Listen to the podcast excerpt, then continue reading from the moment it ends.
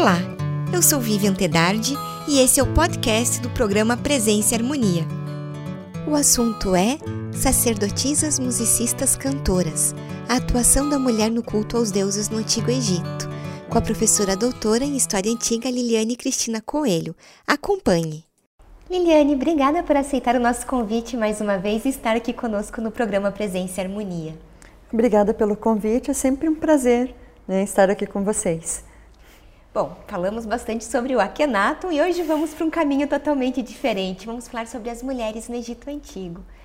É, eu já li em alguns lugares que as mulheres egípcias elas tinham uma liberdade um pouco maior se comparadas às romanas ou às gregas antigas, por exemplo. Uhum. Isso procede? É, se a gente for acreditar no Heródoto, procede, né? O Heródoto ele diz no, no livro dele, né, durante a sua viagem pelo Egito, que no Egito as mulheres tinham tanta liberdade que elas trabalhavam e os homens ficavam em casa, né? Que havia uma troca de papéis.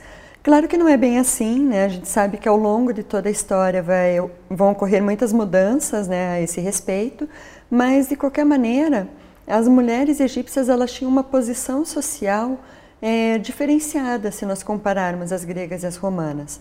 Né? Geralmente nós lemos que as mulheres gregas elas é, não tinham uma, uma atuação política, né? Claro, elas atuavam nos templos, por exemplo, mas você não tem uma vivência é, como cidadã, digamos assim. Já as mulheres egípcias, é, por meio das representações, a gente vê que elas é, teriam uma posição social muito semelhante à do homem em alguns casos. Claro que é, quando nós vamos falar em títulos, por exemplo, os homens sempre aparecem com títulos é, pomposos, né? É o escriba do rei, o inspetor do celeiro real, né? O vizir. As mulheres não, as mulheres geralmente têm é, títulos é, menos pomposos, como senhora da casa, né? O mais comum para as mulheres é senhora da casa. Mas nesse sentido até é, é um título bastante gratificante para elas, né? Já que nas próprias instruções, nos próprios textos literários, quando Ani, por exemplo, vai falar sobre as mulheres, ele fala que as mulheres devem ser muito observadas em suas casas, mas que o homem nunca deve dizer a ela, por exemplo, onde você colocou aquilo? Se você sabe que ela colocou no lugar correto, né? Então, a mulher como senhora da casa, ela vai ter um papel essencial dentro da sociedade egípcia, né?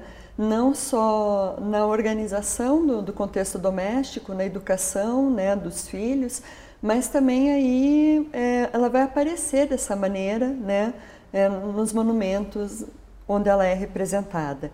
Né? E o homem não, ele vai ter vários títulos aí, né? ele pode ser conhecido do rei, assim como uma mulher também pode ser conhecida do rei.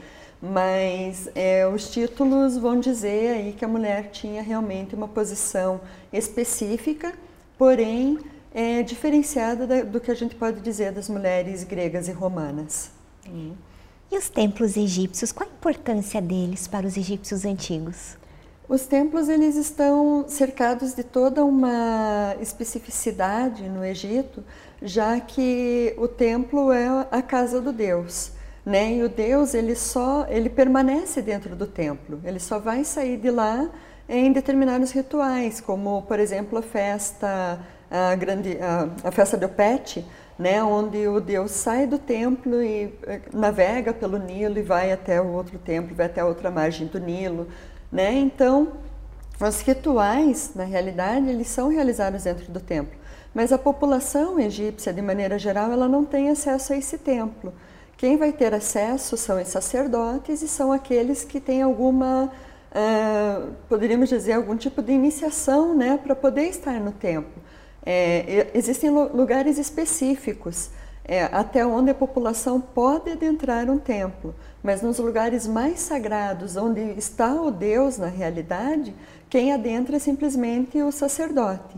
Né? E claro, o templo ele vai fazer parte de todo um imaginário, né? E, de, e vai existir como se fosse um microcosmos. Né? Dentro do templo se repete o ato da criação. Então o templo ele tem uma grande importância na, não só na, na religião oficial, mas também na, em toda essa questão que vai envolver o mito né, e a continuidade da sociedade. E que funções sacerdotais então eram realizadas no interior dos templos? É, são várias funções, né? Nós vamos ter vários títulos sacerdotais. É, o principal deles né, é o pai do Deus, é, Itnecher, que é aquele sacerdote que vai poder estar mais próximo ao Deus. É ele quem vai realizar realmente o ritual junto ao Deus.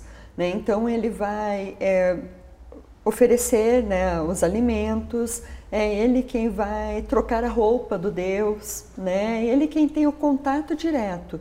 É, porém, nós vamos ter outras funções é, sacerdotais mesmo, como o Remnecher, né, o servo do Deus, ou nós vamos ter é, o sacerdote Wab, né, que é aquele que é, é o mais simples né, na, em toda essa cadeia sacerdotal, mas ele também tem esse, é, essa função de estar dentro do templo.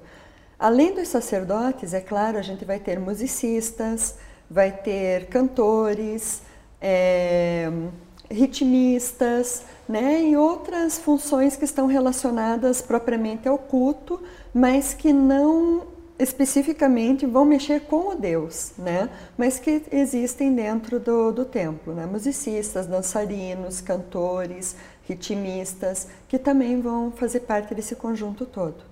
E nesse sentido, existiu um clero feminino no Egito Antigo? Um clero feminino, é, nós não temos nenhuma, nenhum relato. Nós temos mulheres com títulos sacerdotais, né? Porém, essa condição ela muda muito ao longo da história. Então, enquanto no Reino Antigo, por exemplo, a gente vai ter mulheres mais participantes no templo e mulheres com títulos sacerdotais, é, ao longo do Reino Médio elas vão perdendo essa, é, essa posição, digamos assim, e no Reino Novo as mulheres vão atuar mais nesses, nesses, nessas outras funções como musicistas, como cantoras, como dançarinas dentro do templo e não mais é, como sacerdotes, né? Nós tínhamos é, sacerdotisas com o título de Remet Necher, por exemplo, né? de servas do Deus, mas esses títulos remetem a é, épocas específicas da história egípcia e eles não se perpetuam ao longo de toda a história. Né? Então, no sentido de um clero, como a gente percebe um clero hoje, é, não há um feminino especificamente, né? Uhum. Mas as mulheres estão sempre atuando dentro dos templos em diversas funções que não é apenas a sacerdotal. Certo. E a atuação das mulheres nos ritos egípcios variou ao longo do tempo? Variou muito, uhum. né? Varia é, muito porque é, as mulheres ao longo do, do, do, Reino Antigo, por exemplo, quando você vai ter títulos sacerdotais, elas vão atuar mais próximas ao Deus. É, quando elas se transformam em musicistas, cantoras, elas vão ter esse papel ainda predominante, mas elas não vão atuar diretamente com o Deus. Em outros contextos, como o contexto funerário, você também vai ter a participação feminina. Né? A mulher, não só a, as mulheres da família do morto, né? Mas outras mulheres vão atuar também, também como musicistas, como cantoras, como carpideiras, né? Já que elas vão chorar o morto, uhum. né? Porque afinal 70 dias não é um tempo assim que você vai ficar sentindo tanto, né? O morto, então alguém tem que chorar para fazer a família é, restabelecer esse vínculo, né? E você tem também a participação é, de mulheres que vão atuar diretamente ali nesse, nesse momento funerário, né? É, portando oferendas, é, estabelecendo essa conexão né, entre o mundo dos vivos e o mundo dos mortos. Então, as mulheres participam de diversos rituais né, nesse, nesse ciclo. E que títulos ou ofícios eram mais comuns? Você falou das musicistas e cantoras, por exemplo. Né? A gente acha, por exemplo, no material funerário delas justamente esses títulos? Encontra muitos, né? É, inclusive no período de Amarna é bem comum se encontrar é, cantoras, né? É, são Shemait, né? Shemait, o, o termo egípcio para as cantoras, ele é bem comum em todas a, em várias estatuetas funerárias pertencentes a uh, cantoras do templo, né? Nós vamos ter diversas cantoras de Amon, no, atuando no templo de Amon em Tebas, né? E nós vamos ter também diversas cantoras de Atom atuando nos templos dedicados ao Atom em Aquetaton, né? E vai aparecer justamente o, o título, né? Shemait Neimen, Shemait Neiten, é nesse, nessas estatuetas funerárias. Então, as cantoras, elas são bastante é, representadas. Né? Inclusive, há algum tempo foi encontrada uma tumba no Vale dos Reis, né, a KV-64, é, onde se identificou uma cantora é, de Amon, né? não só pela inscrição no ataúde, mas também por uma pequena estela funerária que foi encontrada na, na tumba, onde ela está cultuando o Deus, né? E ela é, leva o título de cantora de Amon uhum. dentro, de, nesse monumento, né, na própria estela. Então você vai ter uma atuação aí que é bastante relevante dessas é, cantoras, uhum. né? E claro, os musicistas também. O título de musicista vai aparecer com bastante frequência também. Uhum. E tem símbolos específicos, então, das cantoras ou das musicistas quando elas são representadas? Tem, não só a legenda, né, onde vai aparecer o título, mas a as musicistas elas vão aparecer acompanhadas de instrumentos musicais. Né? Os mais ligados ao templo vão ser o sistro, né? que é, é relacionado à deusa Ator, e também o colar menate, relacionado à mesma deusa. Né? Então a gente vai ter essa, esses dois objetos bastante representados nas mãos da, dessas mulheres que atuam no culto dentro do templo. Né? E isso em diversos contextos, inclusive no contexto funerário, a gente vai ter objetos relacionados à deusa representados juntos a essas mulheres. Uhum. Né? Mas na, no, no, que tange a, aos instrumentos mesmo, vão aparecer cistros, vão aparecer é, esses colares menate, vão aparecer também é, harpas, né? existem as arpistas, tocadoras de oboé, né? E outras que tocam um instrumento de corda que é semelhante a um, um violão, né? Mas elas elas tocam esse instrumento que agora não me recordo o uhum. nome, uhum. né? Então vai ter toda uma simbologia. É, existe uma outra deusa também, a Merete, é que vai estar relacionada a esse universo da, da, do templo e das mulheres que atuam dentro do templo, que normalmente ela é representada num gesto como se ela fosse bater palmas. Então ela é mais associada às ritmistas, né? Quando aparecem nas imagens as ritmistas ou com as mãos nessa posição ou mesmo com as mãos nessa posição, né? Ou, em, em posições aí que estariam relacionadas então ao bater palmas, ao acompanhar o ritmo da música que é produzido por esses instrumentos musicais. Uhum. Né? E claro, as bailarinas né, também vão aparecer nesse contexto, é, em representações aí em tumbas, por exemplo, você tem todo esse conjunto, todo esse pessoal reunido, né, e sempre a presença dos instrumentos é, musicais que vão aparecer junto às, music às musicistas, né, junto às cantoras vai aparecer sempre a sinalização de que ela é uma cantora do Deus, né? E a própria posição, as mãos, né, quando próximas à boca, próximas ao ouvido, né, que vão indicar aí que são pessoas que estão envolvidas com a música dentro do ritual. A gente tem no Museu Egípcio a múmia Totimeia, e que a gente identificou ela como uma servidora de Ísis. É, nós podemos dizer que ela teria sido uma cantora ou uma musicista associada a um dos templos da deusa? Provavelmente, né? Porque na época da Totimeia, no período tardio, né, já, você já não tem o título de sacerdotisa. Então, identificá-la como uma sacerdotisa seria um pouco demais, digamos assim. Mas com certeza ela teria uma, uma atuação como musicista ou como cantora, né? Ou mesmo como bailarina, mas uma servidora dentro do templo da deusa, uhum. né? Então ela estaria relacionada com esse universo da, da música uhum. dentro do templo da deusa. Né? Qual templo? Daí é difícil, porque como ela foi encontrada na região tebana e em Tebas não existem templos dedicados especificamente à deusa Ísis, daí já a gente vai por outro caminho, né? Uhum. Que daí Poderia ser que ela atuasse, por exemplo, num templo é, que já não, não restam vestígios, ou num pequeno templo dentro do próprio complexo de Amon, é, em Tebas, né?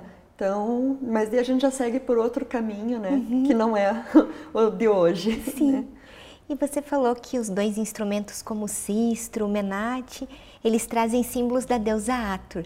Tem alguma relação em especial entre a deusa com esse ofício, né, de como cantora ou musicista? Ela é a deusa da, da música, não diria, mas o filho dela, o deus da música, né, o deus I. Mas ela é a deusa que está relacionada aos prazeres, ao amor, né? Então, eh, todos os objetos que estão relacionados a ela eles vão ter esse, esse intuito. Por exemplo, é, eu falei em representações de outros objetos relacionados à deusa que aparecem no, no, nas estelas funerárias. Muitas estelas, durante o Reino Médio, vão ter é, representações de cabos de espelho. Esse cabo de espelho ele pode estar saindo de dentro de uma cesta, por exemplo. Né? Você vai ter a cestinha com o cabo de espelho. Não, não há nenhuma outra identificação junto à mulher que tem aquela cesta, né, de que ela seria uma servidora da deusa Ator, por exemplo. Mas esse espelho, que é um objeto relacionado à beleza, relaciona diretamente essa mulher ao culto da deusa Ator. Né? Seja ele um culto é, oficial dentro do templo ou mesmo um culto doméstico, né? mas ela está relacionada diretamente. É, e o, o, próprio cistro, muitas vezes, ele tem o formato da cabeça da deusa Ator. Ou ele tem uma cabeça humana com as orelhas da vaca, ou ele tem a cabeça da vaca mesmo. Né? A representação da própria deusa está no cistro, né? justamente por causa dessa relação da deusa com, é, com, com a alegria, com o amor, com os prazeres, né? E a relação também do filho dela, que seria o deus da música, né? o deus I. E Liane, e as rainhas, elas têm alguma função, algum papel especial também nos cultos? Tem. As rainhas vão ter também um papel especial, né? não só como a grande esposa real, né? onde elas vão acompanhar o faraó, então, nessa, em alguns rituais, mas principalmente em alguns momentos você vai ter funções sacerdotais ligadas diretamente às rainhas. Durante o Reino Novo, por exemplo, é bem comum é, o título de mão do Deus ou de esposa do Deus. Né? Esse título geralmente é, é dado às rainhas. Né? Então, geralmente é a rainha que vai ser essa sacerdotisa principal, digamos, do Deus, né? É, que pode ser aquela que vai realizar o culto, mas o culto realizado pela, por essa rainha, ele é diferente daquele culto oficial ritual que é realizado todo dia no templo. Né? É um culto específico relacionado à figura da rainha. Isso no Reino Novo. É, quando a gente tem a passagem para o terceiro período intermediário, a gente vai ver o surgimento de um novo título que é a Divina Adoradora, né? normalmente relacionado ao deus Amon. Nesse caso, essa figura geralmente ela vai garantir uma sucessão tranquila no trono, justamente porque nós estamos num período intermediário, que é um período de descentralização, digamos assim, do poder. Claro que, é, não entrando em termos específicos, mas é, de qualquer maneira a gente tem vários centros de poderes, né, cada um querendo é, atuar como poder principal, e essa divina adoradora, ela vai influenciar então para que nós tenhamos uma passagem tranquila de um faraó para o outro é, durante esse período, principalmente quando se relacionam as divinas adoradoras de Amon, né, que são a, a, aquelas que vão estar relacionadas ao culto do principal deus, né, do, do grande deus que é o Amon. Né? Então, elas vão é, ter esse, esse papel.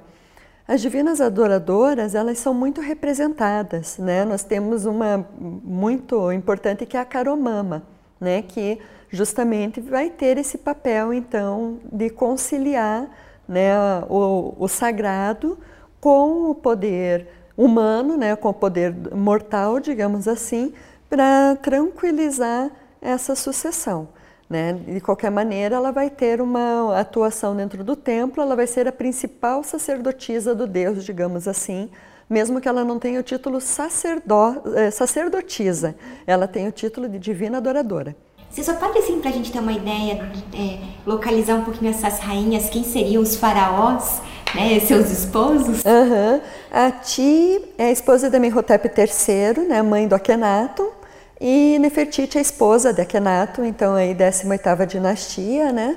E a Nefertari, ela é esposa do Ramsés II, né, que é Ramsés o Grande, né? Então ela também tem uma atuação aí bastante significativa e a Nefertari especificamente, ela tem uma aproximação muito grande com Ator, né? Porque quando Ramsés manda construir os dois grandes templos em Abu Simbel, um é dedicado a Ra, e a ele, claro, né, divinizado em vida. E o outro é dedicado a Nefertari e a deusa Ator.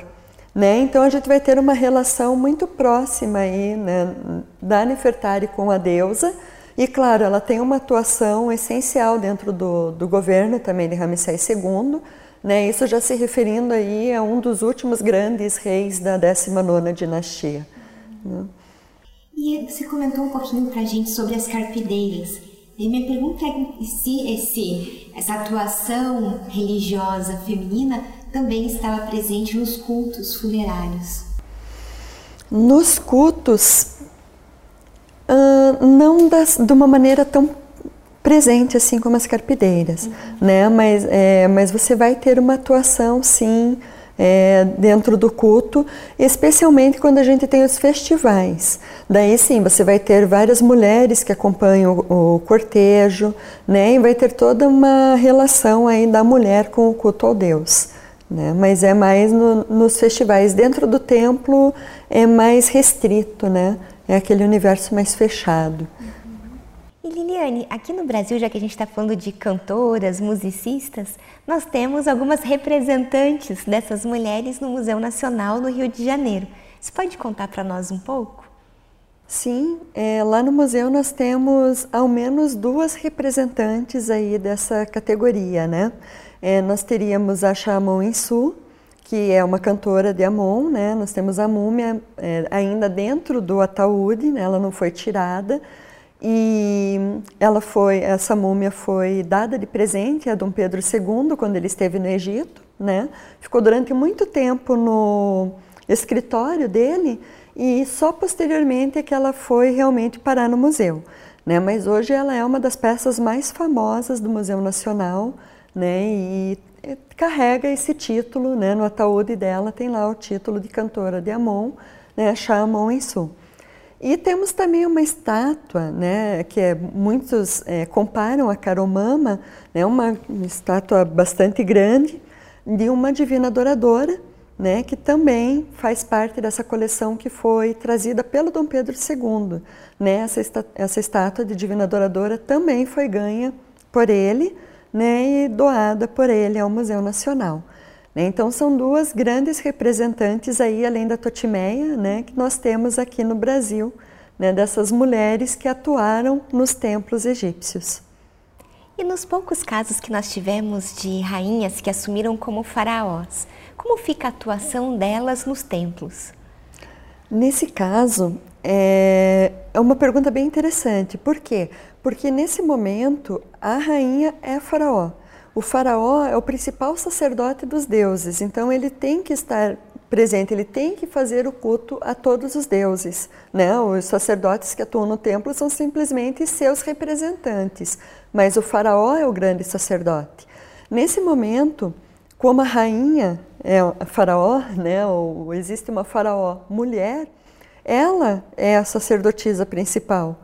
Né? Então, nós vamos ter um, um, uma figura totalmente diversa desse universo é, masculino, digamos assim, que é o, a, a, atuação no culto oficial, né? E a mulher ela vai então aparecer como a sacerdotisa principal, essa rainha. Isso vai acontecer, por exemplo, claro, com Hatshepsut vai acontecer, porque afinal ela teve um governo bastante extenso, né? mas o melhor exemplo é, para a gente trabalhar realmente é a, Neferu Sobek. Né? Neferu Sobek ela é a última rainha da 12ª dinastia. Então ela vai governar em torno de 1700 e alguma coisa, né, 1750 por aí, 1730, né? E ela, diferente da Hatshepsut, ela tem toda uma titulatura feminina. Então, ela não é, é, o rei do Alto e Baixo Egito, ela é rainha do Alto e Baixo Egito, né? Assim como ela é a Horus vivo. E isso é muito interessante, ela é a Horus. Então, nesse momento, ela se transforma nesse, nesse deus, né? E ela é a própria representante de Horus na Terra, e por isso ela vai fazer o culto, ela está associada ao sacerdote principal. E todos os sacerdotes vão estar sob o controle dela, então, e vão ser representantes dessa rainha, né? Então é um papel completamente diverso aí que a gente vai ter. Em poucos casos, claro, né? A gente pode contar nos dedos aí, é, talvez Nitócris lá no Reino Antigo, é, Neferusobek, que é uma a Neferusobek, se não me engano, é a única rainha que vai aparecer nas listas reais né? Porque afinal Hatshepsut é considerada uma usurpadora, né? E depois a gente vai ter Taurzet, né? E claro, no final da história egípcia lá um monte de Cleópatras, né? Mas nesse momento, né? Nessa quando a história egípcia no período faraônico é, ainda está é, no cenário, digamos assim, essa rainha Neferusobek ela vai ter realmente é, um, um papel diferenciado. Né? E nesse caso, mais especificamente, ela vai ser a, a que controla todos os cultos em todo o Egito. Eliane, eu te agradeço bastante por você ter vindo aqui hoje, né, trazer mais um pouquinho do seu conhecimento. Eu é que agradeço, né? É sempre bom poder conversar sobre o Egito Antigo. Muito obrigada novamente. Concluímos assim mais uma edição do programa Presença e Harmonia. Para acompanhar os nossos programas em vídeo e áudio, visite o portal da MORC no endereço www.amorc.org.br. Em nome da MORC GLP e de toda a nossa equipe de produção, queremos agradecer o prestígio de sua audiência. Paz profunda!